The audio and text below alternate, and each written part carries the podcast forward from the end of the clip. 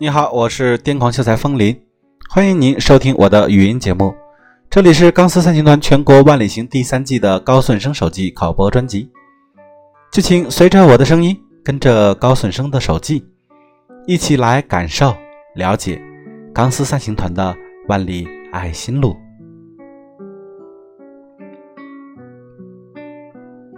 高顺生手记第九期。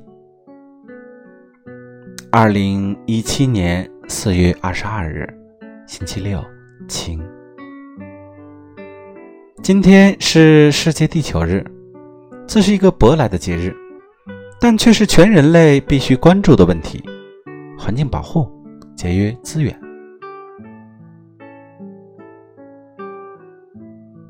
我们万里行今日的目的地呢是安徽合肥。到了合肥高速出口的时候。钢丝三星团安徽分会的志愿者、家人，以及新华社、CCTV 等媒体记者，早就已经在路口迎接我们，进行了简单的对其交接仪式和接受完记者的采访，便匆匆赶往吃饭的地方。吃完午饭，已经是下午两点半，大家连忙赶往今天活动的会场。刚哥也会出席今天的活动。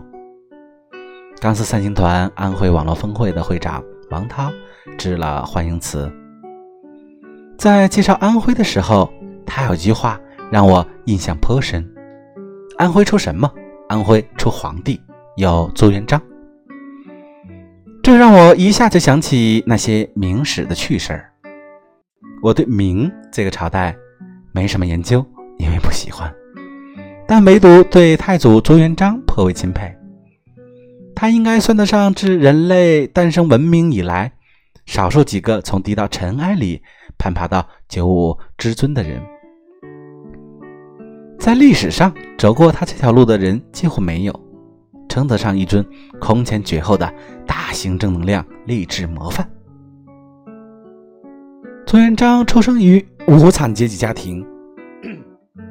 自幼无法读书，所以他当上皇帝以皇帝以后啊，写的圣旨超级有型。比如有次某岛有倭寇来犯，地方官吏问怎么办，朱元璋一道圣旨说道：“奉天承运，皇帝诏曰，告诉老百姓们啊，准备好刀子，这帮家伙来了，杀了再说。”钦此。白话文在中国历史上获得过的重视，从未如此霸气。在寒门再难出贵子的年代，刚哥的慈善纯公益理念，让平凡人有了成为慈善家的路径。只要成为钢丝志愿者，每天坚持跟捐一元钱，你就是当之无愧的平民慈善家。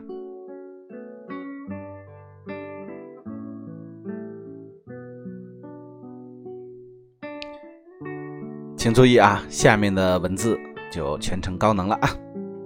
王会长致辞完毕呢。钢丝三星团全国万里行总指挥、钢丝三星团管理委员会秘书长林纳森同志上台介绍了我我们万里行相关的行程。林纳森同志介绍完毕呢，刚哥在热烈的掌声中，简短的进行了演讲。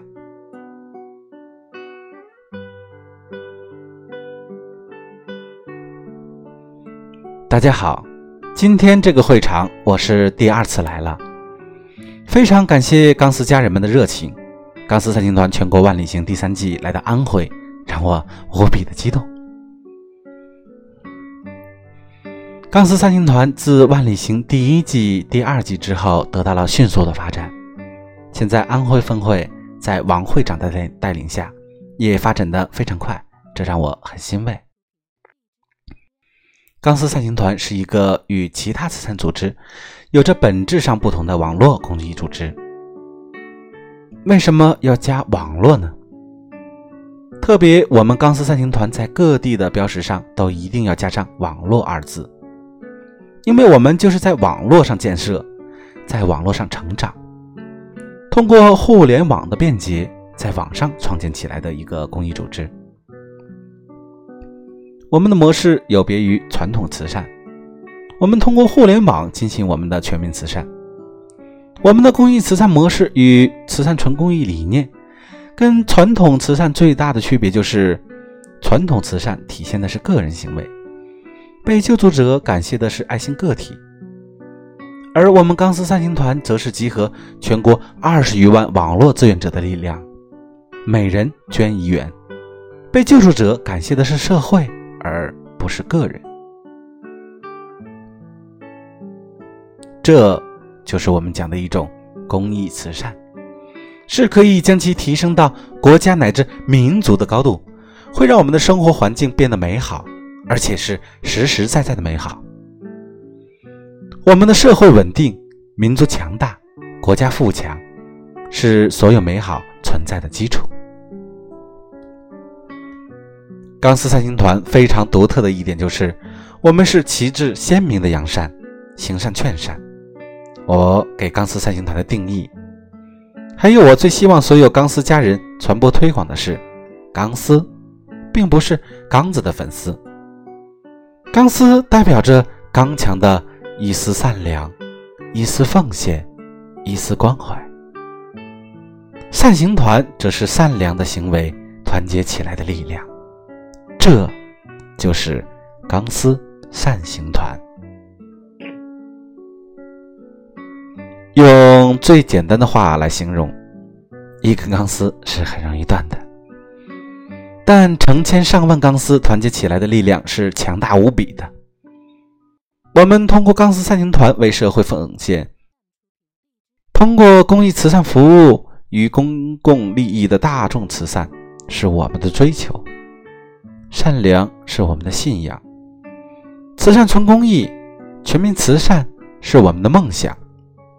我们为了这个梦想一直在路上，一直在追求。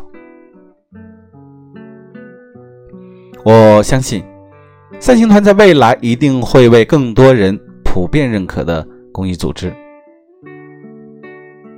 我们成立还不到五年，目前在全国就已经成立了两百多个网络分会，在国际上通过侨联，在近二十多个国家成立了钢丝三星团的国际分会。可以说是中国本土慈善第一个走出国门发展的公益组织。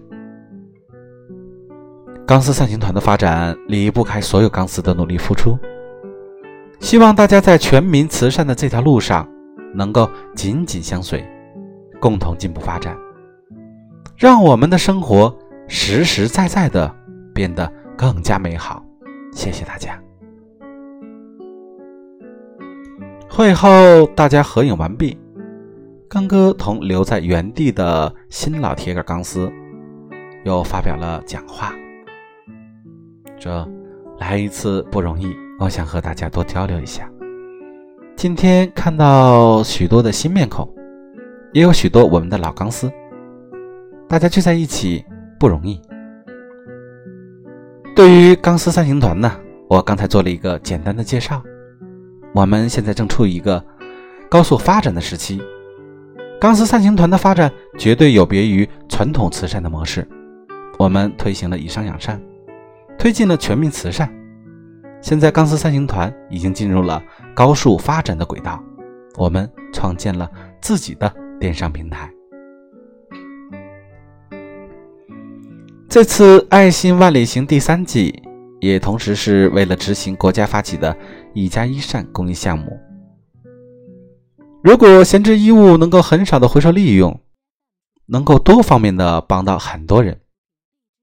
比如好一些的衣物，我们可以捐助到山区；至于不好的呢，我们可以通过筛检分解，再加工成帐篷的物品，再变换成善款去救助更多的人。这是一个很好。很环保的，可以循环的方式。王涛会长会在带领大家就后期的执行方式进行具体交流。我想说的是，我们大家要清楚自己在做什么。除了用以商养善的，除了用以商养善的方式让自己生活的更体面，去帮助救助到更多的人以外。要坚信，钢丝三星团未来的发展是前途无量的。在未来的十年、二十年的中国，一定会有一大批的社会精英乃至富豪是钢丝三星团的人。原因很简单，你通过钢丝三星团，可以连通全国各地的人脉，还有我们在世界创建的峰会。换而言之，以商养善，在商业的部分，你会迅速做大做强，这一点是非常特殊的。你除了生活圈、朋友圈之外，还有一个全国最大的慈善圈。如果能够在善行团发展的这一路上跟下来，那么你会有很多的事情可以做。这里有让你完成梦想的方式与机会。因为马上要参加一个活动，所以到这里只能和大家近距离的简单交流一下。希望大家认真思考钢丝三行团全民慈善的理念，把我们真正追求，真把我们真正的追求扩散传播出去，让更多人知道，让更多人加入，让更多人及时的得到救助。也希望大家通过钢丝三行团这个平台。让自己的生活先美好起来，再去帮助到更多的人。加油！结束完活动，离开会场后，刚哥同刚子家人以及 CCTV 等媒体记者的带领下，前往怀宁路城中村慰问探访受助的家庭。这是一位河南母亲。因严重烧伤而导致终身残疾，丈夫抛弃了她和当时五岁的女儿。快四十岁的时候，她一无所有，带着年幼的女儿，忍痛离开了家乡，来到合肥，蜗居在厕所间或楼道里，靠捡废品为生。这一段，其实我。酝酿已久，想了不下于三种抒情方式来进行陈述，但后来刚哥一席话让我打消了这个想法。刚哥将两个家庭珍珠箱和一个儿童文具箱交给这对母女，看到已经开始懂事的小姑娘有些不安而往后后退。出来的时候，当即对三星团安徽省网络峰会王会长批示：这对母女的生活费可以上报地方救助项目，并着重强调，以后不要再让记者来采访他娘俩了。这位母亲很伟大，但孩子已经开始懂事儿。刚看到我们这么多人进屋，变得不自在，我们吓到他了，这很不好。也违背了我们钢丝三星团救人的准则。晚上到酒店集合，刚哥发言的时候，特地就这件事情展开，说：“今天去探望的那户家庭出来，我的感觉非常不好，这不是我们钢丝三星团的风格。我们钢丝三星团的从传统从来都是是贫困或者需要救助的人。”如家人一样。小丽直播的时候，最好不要距离太近，自然些，让他们看不到你的人更好。这样至少可以体现出我们对受助者的尊重。我们钢丝善行团做慈善必须高规格，这种高规格体现在对人格的尊重上。而绝不是体现在我们有多么强大、多么富有、多么有资源。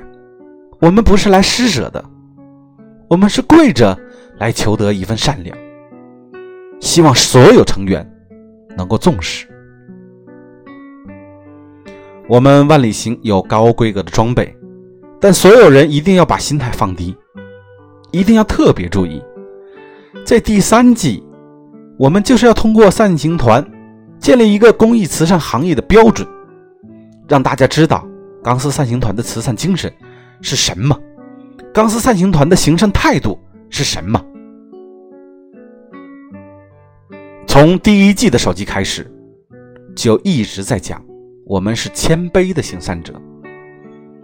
钢丝善行团的慈慈善是谦卑的慈善，几乎隔三五篇就会有这句话出现。其实万里行第一季、第二季的开始，我们只知道尊重别人。至于当时的慈善村公益、全民慈善、一起捐等，都没有提拔到国家民族的高度。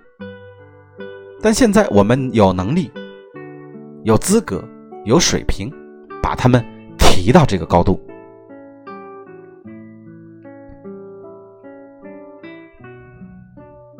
就是我们钢丝三行团非常明确的公益慈善，这一点至关重要。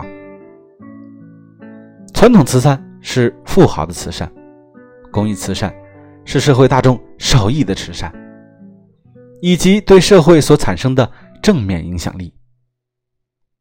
钢丝三星团全国万里行第三季，在所有我们去救助过的地方，要充分考虑到尊重别人。我们要记住一点：上门捐助物资的时候。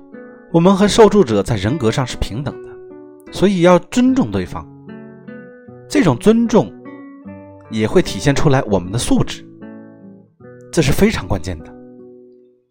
所以我希望大家在日后的行程当中要严格要求自己，一定要作为我们最大的原则去践行。在物资分发的过程当中，也必须全面考虑到这一点。面对受助者，要换位思考，以一个受助者的心态去看待我们。咱们要有这样的素质和勇气，要始终坚持自己的原则，哪怕天王老子来了都不能打破。旗帜鲜明的扬善是钢丝散行团唯一的行为，但是我们要永远记住，我们的善是非常谦卑的行善，行是忽略。个人自我的行为，钢丝三行团从来没有个人英雄主义，所以我们要做就要做到最好。我们来了是要帮助别人，是要给他们一生当中留下一段温暖的记忆。虽然我们的物资，虽然我们的物资看上去并不是堆积成山。但我希望在他们的人生当中留下美好的回忆。这个美好的基础就是尊重对方，所以我们一定要再次明确，并坚持未来的行善方式是跪着的善行，是谦卑的行善。还有就是在我们后面的路上，一定要明确行事的方式。时间、地点等，一定要有计划的进行，而且还要稳。调动这么多资源，展开一场全国最大的公益行动，我们要真正做到物尽其用，而且着重强调强调一点的是，这个物尽其用的物，甚至包含我刚子本人，只要能够扬善，可以救助到更多的人。把能量充分的发挥出去，车队每一个人都都一样。慈善是给自己积德的行为。我希望咱们团队的所有成员在十个月的善行路上都可以成为传奇。人这一辈子能有多少机会在中国全部的版图上留下足迹呢？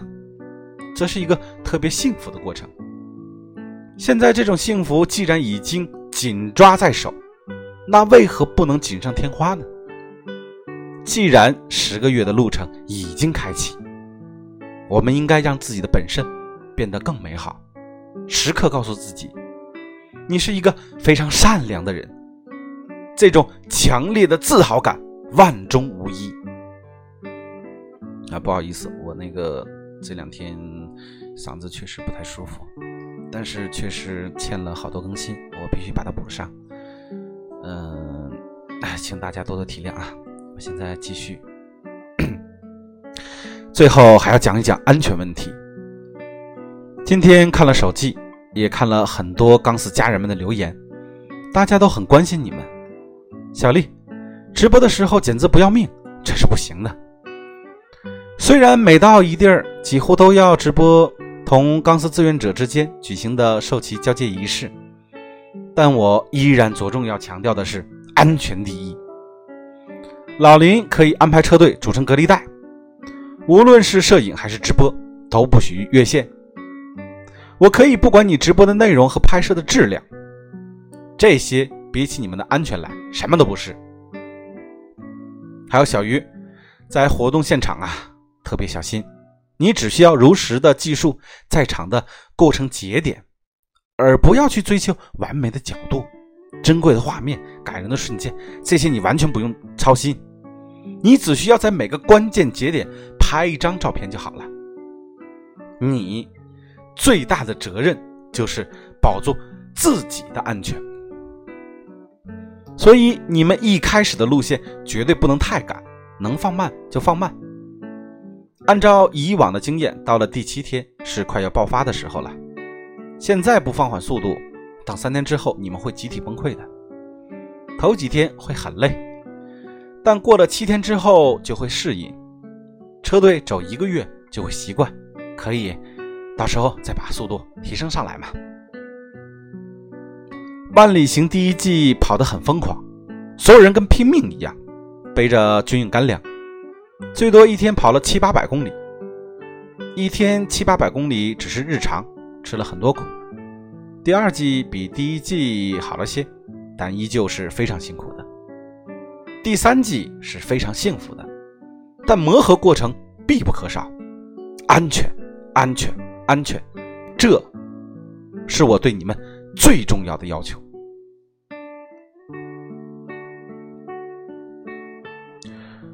我认为万里行进行到现在，前面几站刚哥的演讲诚然激励人心，但今天晚上他在酒店当着所有人说的这番话更是动容。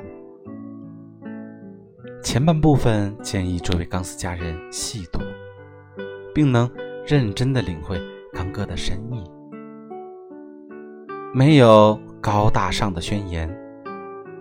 也没有伪光正的道理。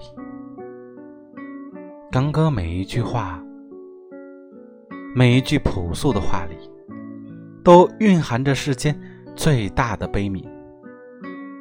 这个世界本来就不需要太多的道理，只要你勇敢去追寻、去修行、去体悟，终归会求来善良。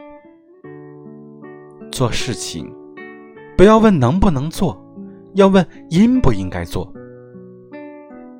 如果求得善良的道路真的如此艰难，我愿意燃烧身上所有的执念换取。我是钢丝，我骄傲，用我的心亲吻我的灵魂，一起加油。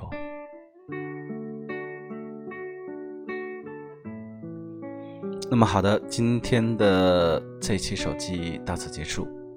啊，非常抱歉，在直播的过程中，我也感觉到有好多的字读的不太清楚，包含发音呢，呃，音调也不是特别特别好，呃，一方面家里的事情确实是啊，这个就不多讲了，一方面的话，这个呃，直播啊，它直播跟录播不太一样。我不能够去做太多的修整，呃，设备所限，呃，目前只能先做到这样，希望大家多多理解，也希望，呃，大家愿意能够继续去听我给大家去做的口播，我会尽量的去调整我的状态，尽可能的把更好的口播展现给大家。那么好的，就到这里吧。呃，让我们相约下一期，再会。